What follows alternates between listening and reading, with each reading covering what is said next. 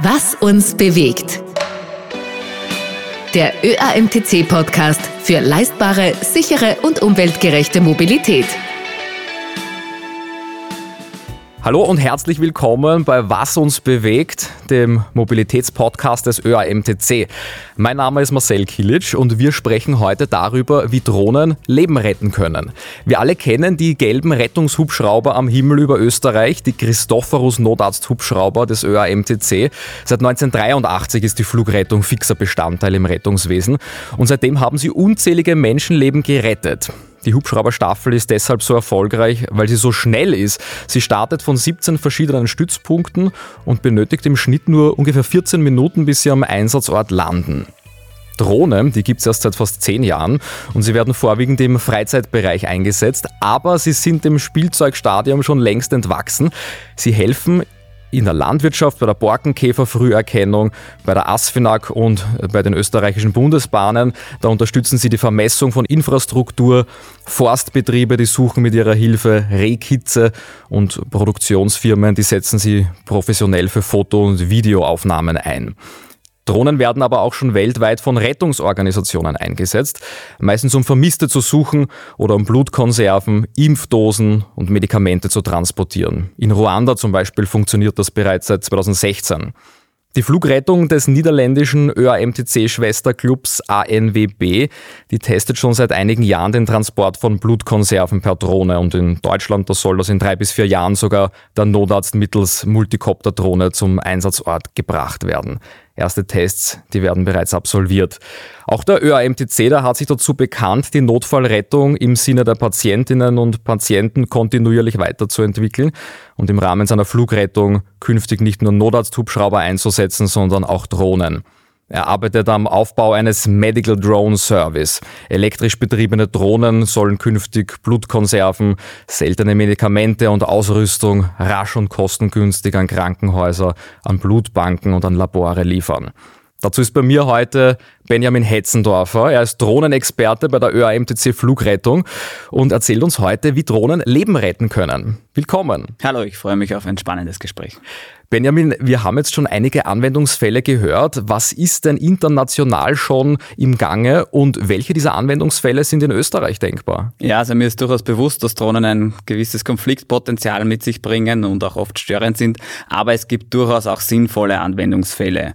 Also es gibt Länder und Regionen, wo ein Drohnentransport von medizinischen Gütern schon sehr gut funktioniert. In Ruanda, Afrika zum Beispiel, arbeitet ein Drohnenhersteller seit vier oder fünf Jahren schon mit der Regierung zusammen, um dort die Versorgung mit Blutkonserven im ganzen Land zu verbessern. Warum passiert das gerade in Ruanda?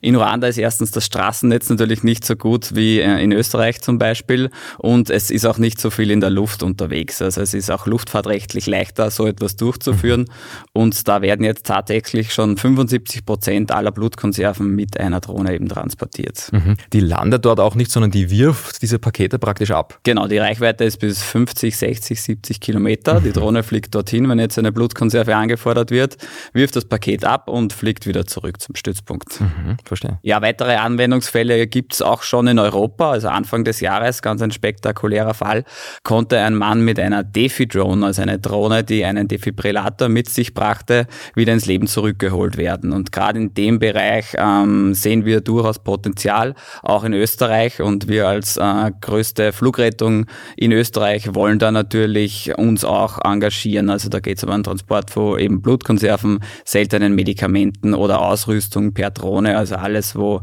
Zeit eine wichtige Rolle spielt, da kann man natürlich einen großen Vorteil daraus schlagen. Wie könnte das ausschauen? Das heißt, wenn ich als Privatperson zu einem Notfall komme, auf der Straße, auf der Autobahn und dann 144 verständige, kommt in der Zwischenzeit eine Drohne mit einem Defibrillator, mit einem Medipack sozusagen, das ich dann als Zeitüberbrückung einsetzen kann, bis ein Hubschrauber oder, oder Notarzt per Auto kommt. So könnte das auch funktionieren. Also in Schweden war das so der Fall, dass die Drohne einfach mit disponiert worden ist. Also gemeinsam mit einem Rettungsauto oder einem Notarzt wird die Drohne verständigt und die kann in vielen Fällen dann natürlich schneller sein. Also gerade im Stadtverkehr ähm, oder wenn einfach das Verkehrssystem überlastet ist, kann die Drohne schneller dort sein und dort dann erste Hilfe leisten im Rahmen von einem Defibrillator oder auch eventuell mit den Anwesenden dort kommunizieren. Mhm. Aber das ist eher noch ein bisschen weiter in der Zukunft. Also am Anfang würde ich sehen, Blutkonserventransporte, Medikamente oder ähnliches. Und anders als in Ruanda würde diese Drohne aber neben mir landen. Wenn es möglich ist, würde sie landen, ähm, kommt halt dann auf die Situation an und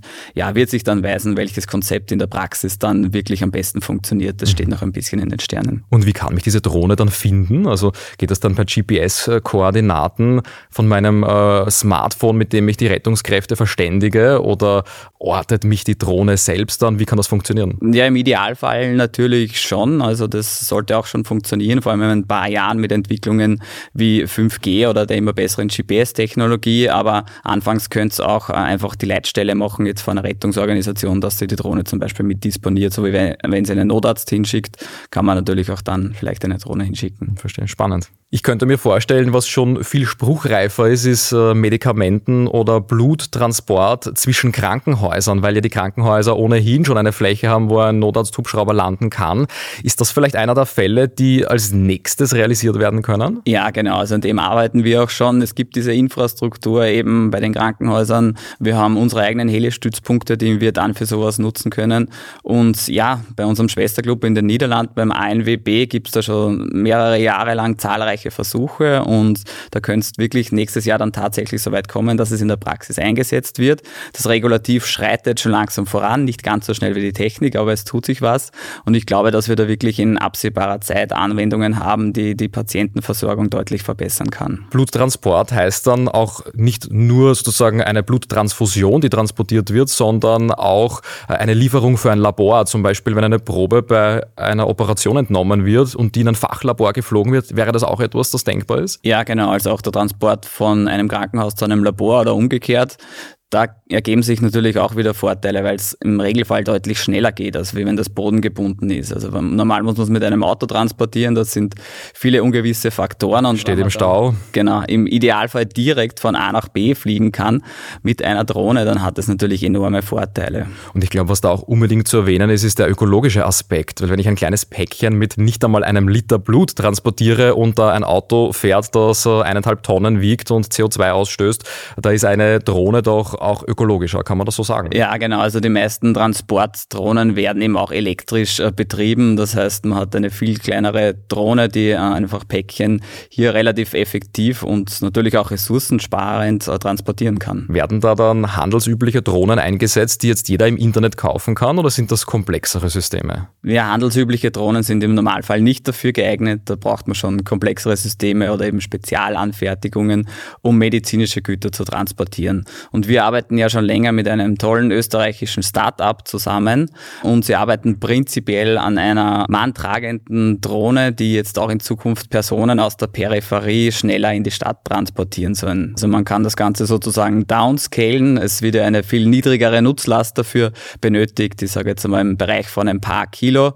Das heißt, die Drohne ist auch wesentlich leichter und es ist auch regulatorisch leichter, dass man sowas möglichst bald umsetzen kann, wie jetzt zum Beispiel einen Personentransport mit einer Drohne. Zone. Die Technik ist da oft schneller als die Legislative. Gibt es schon rechtliche Rahmenbedingungen, die all das erlauben oder müsste man da noch nachschärfen? Prinzipiell muss man natürlich sagen, dass solche Anwendungen den höchsten Sicherheitsstandard genügen müssen. Also wir befinden uns da in der Luftfahrt und da darf natürlich kein Raum für irgendwelche Zwischenfälle oder Ungewissheiten sein. Ähm, es gibt teilweise schon Regeln auf europäischer Ebene, die sowas auch in Zukunft ermöglichen sollen, aber es ist ein sehr dynamischer Rechtsbereich. Und gerade wenn es um autonomes Fliegen geht, geht oder Flüge außerhalb der Sichtverbindung, ist noch ein bisschen was unklar, aber wir hoffen, dass es in den nächsten Jahren eben auch regulatorisch in die Richtung geht, dass sowas dann ermöglicht wird. Mhm. Ich nehme an, da wird vielleicht nicht immer die direkte Strecke von Krankenhaus zu Krankenhaus angeflogen, sondern äh, Routen gewählt, die einer Fußgängerzone oder einer Parkanlage rund um ein Pflegeheim vielleicht ausweichen. Mhm. Ist das so? Ja, es muss dann gewisse Flugkorridore geben, ähm, wo auch andere Luftfahrtteilnehmer dann wissen, okay, hier ist eventuell eine Drohne unterwegs. Also auch ein ganz wichtiger Punkt. Man muss auch kommunizieren natürlich mit der bemannten Luftfahrt, weil wenn dann ein Rettungshubschrauber von uns kommt, dann hat die Drohne natürlich Nachrang und ja, das sind alles Fragen, Fragen, die sich stellen und wo sicher noch auch im Bereich der Rechtsprechung einiges zu tun ist. Gerade wenn es um die Kommunikation geht zwischen bemannten und unbemannten Flugobjekten, da sind wir schon richtig in der Mensch-zu-Maschine-Kommunikation drin, wie wir es in ganz vielen Anwendungsfällen erleben. Aber natürlich ist sie da ganz besonders wichtig. Wie kommuniziert ein Notarzt-Hubschrauber mit einem unbemannten Flugobjekt, mit einer Drohne?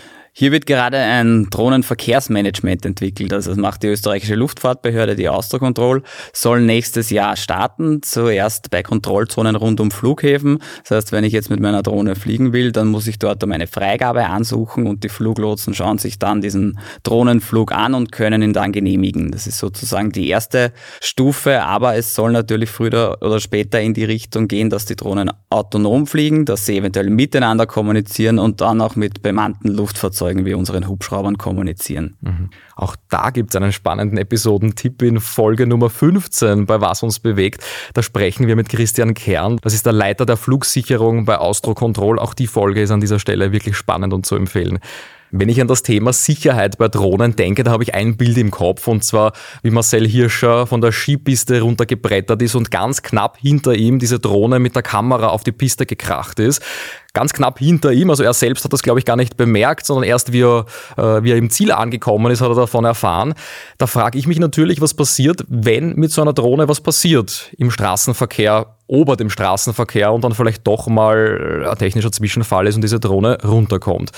Was gibt es da für technische Hilfsmittel, für Sicherheitsvorkehrungen? Wie kann man Drohnen sicherer machen? Ich glaube, ich habe es vorher schon erwähnt. Also Sicherheit muss die oberste Prämisse sein, auch bei diesen Drohnenanwendungen. Also das heißt, die Systeme müssen mehrfach redundant sein, also ausfallsicher. Aber wenn ein Propeller nicht funktioniert, muss die Drohne noch weiter fliegen können. Es kommt natürlich auch darauf an, ob man jetzt im besiedelten oder unbesiedelten Gebiet fliegt. Das heißt, wie hoch das Risiko ist für die Personen am Grund. Und es gibt noch ähm, diverse Fallschirme Fallschirmsysteme zum Beispiel für Drohnen, die man dann montieren kann, dass sie zumindest halbwegs kontrolliert zu Boden kommen. Also den Aspekt muss man natürlich immer äh, im Blick haben, denn äh, wir befinden uns in der Luftfahrt und da ist es am wichtigsten, dass alles super funktioniert. Mhm. Also wenn so eine Drohne ausfällt, könnte die einen Fallschirm zünden und mit dem kommt die dann sicher ähm, auf den Boden hinunter. Ich habe mal was gehört von, in der Sekunde würde die dann drei Meter zurücklegen, also deutlich langsamer, als wenn die einfach so hinunterfällt. Ja, es ist ein Ansatz, also man schaut natürlich generell, dass es nicht so weit kommt, dass es überhaupt ja. einen Ausfall gibt. Ja. Und dann gäbe es auch noch akustische und blinkende Elemente, um Passanten am Boden aufmerksam zu machen, dass da etwas hinuntergleitet. Ja, man muss natürlich schauen, dass wenn etwas passieren sollte, dass das möglichst glimpflich dann davon kommt. Mhm. Genau, also wir wollen Drohnen natürlich möglichst sicher machen und damit auch Leben retten. Und damit das möglich ist, gibt es ganz viele Forschungsprojekte und Kooperationsprojekte, auch mit dem ÖAMTC. Ich habe gehört, es gibt ein Projekt mit der FA Joanneum und Studierenden. Was ist das genau für ein Projekt? Wir haben dieses Jahr das FA Joanneum unterstützt bei einem internationalen Wettbewerb in den USA. Also die nehmen da jedes Jahr teil.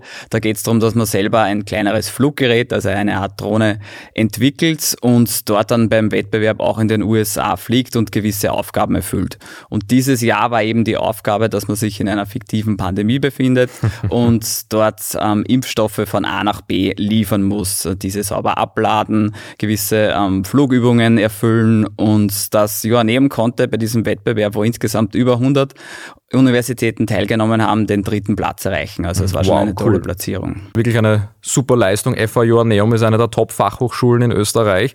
Wie schaut dieses Projekt im Detail aus? Also was gehört da alles dazu, um so einen Wettbewerb zu gewinnen? Was steckt da technologisch dahinter? Es steckt relativ viel an Arbeit auch von den Studenten dahinter. Das haben wir mitbekommen. Also wir haben auch geschaut, dass wir sie unterstützen können bei der Reise nach Amerika. Sie waren zwei oder drei Wochen insgesamt dort. Ich glaube so um die 15 Personen. Das heißt ein großes Studierendenteam und sie haben sich wirklich fast ein halbes Jahr intensiv damit beschäftigt. Also zuerst ging es darum, die Drohne überhaupt zu konstruieren, also entsprechend den Anforderungen zu designen und dann auch zu entwickeln. Etliche äh, Stunden wurde diese Drohne natürlich getestet. Dann gab es zahlreiche logistische Herausforderungen, also wie bringt man die Drohne auch in die USA, wie plant man diesen ganzen Trip. Mhm. Und dann schlussendlich der Showdown äh, an einem Wochenende in den USA, zwei oder drei Tagen, wurden dann eben die Flugübungen absolviert funktioniert und offensichtlich relativ gut von den Studierenden der FA Joanneum, die da wirklich auch weltweit eine der führenden Universitäten sind. Und so konnten sie den dritten Platz erreichen, was wirklich eine super Platzierung ist und hat uns natürlich sehr gefreut für die mhm. Studierenden. Und diese Drohne, die wird dann äh, manuell gesteuert oder fliegt die autonom? Die wurde in dem Fall noch manuell gesteuert. Also sie konnte beladen werden mit eben diesen Spritzen und Impfstoffen, mhm. musste eine kleine Runde absolvieren und diese dann möglichst sanft wieder abladen. Mhm. Du hast den Logistikprozess auch angesprochen. Es macht einen Unterschied, ob eine Drohne eine Pizza ausliefert, wie sich das mit Sicherheit viele Leute wünschen würden, äh, oder ob ich hochsensibles Equipment, Medikamente, Medizinprodukte, die nicht erschüttert werden dürfen, die vielleicht äh, gekühlt werden müssen, gewissen Standards entsprechen müssen. War auch das Thema bei diesem Forschungsprojekt? Ja, man muss sich natürlich auch immer die gesamte Lieferkette, sage ich jetzt mal, anschauen.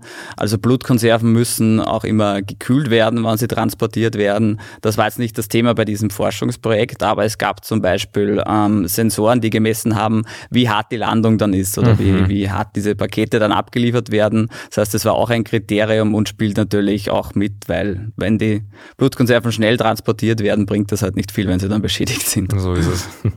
Also wahnsinnig spannende Thematik. Ich kann mir nur grob ausmalen, was das für die Zukunft bedeutet. Da weißt du als Drohnenexperte vielleicht mehr, Benjamin.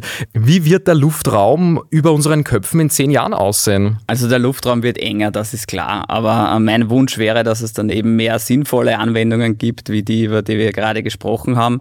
Es herrscht jetzt noch eine gewisse Skepsis, weil einfach sehr viele Hobbypiloten unterwegs sind, die dann Fotos machen, die dann eventuell irgendwas ausspionieren und und Leute sogar belästigen und das ist natürlich der falsche Ansatz.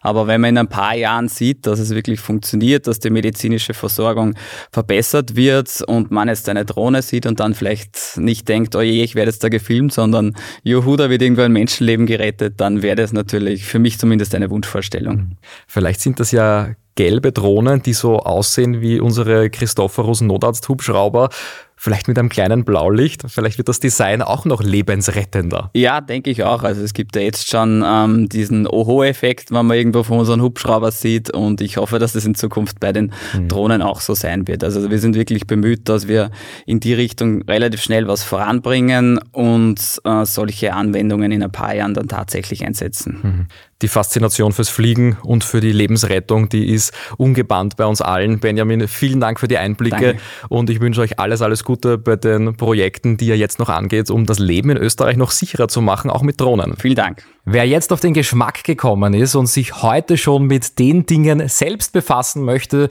die heute schon möglich sind, wir haben auch eine Folge über sogenannte Hobbydrohnen aufgenommen, also Drohnen, die sich jeder einfach im Internet bestellen kann oder sie im Einzelhandel kaufen kann. In Episode Nummer 16 in diesem Podcast, da sprechen wir mit Benjamin Hetzendorfer über Drohnen im Urlaub und vor allem, darf ich mit Drohnen im Urlaub filmen? Ist das erlaubt? Was muss ich da beachten? Das ist auf jeden Fall ein heißer Episode Methodentipp und was sich in Sachen Drohnenentwicklung in Zukunft so tut, das erfahrt ihr natürlich hier bei Was uns bewegt. Bis zum nächsten Mal.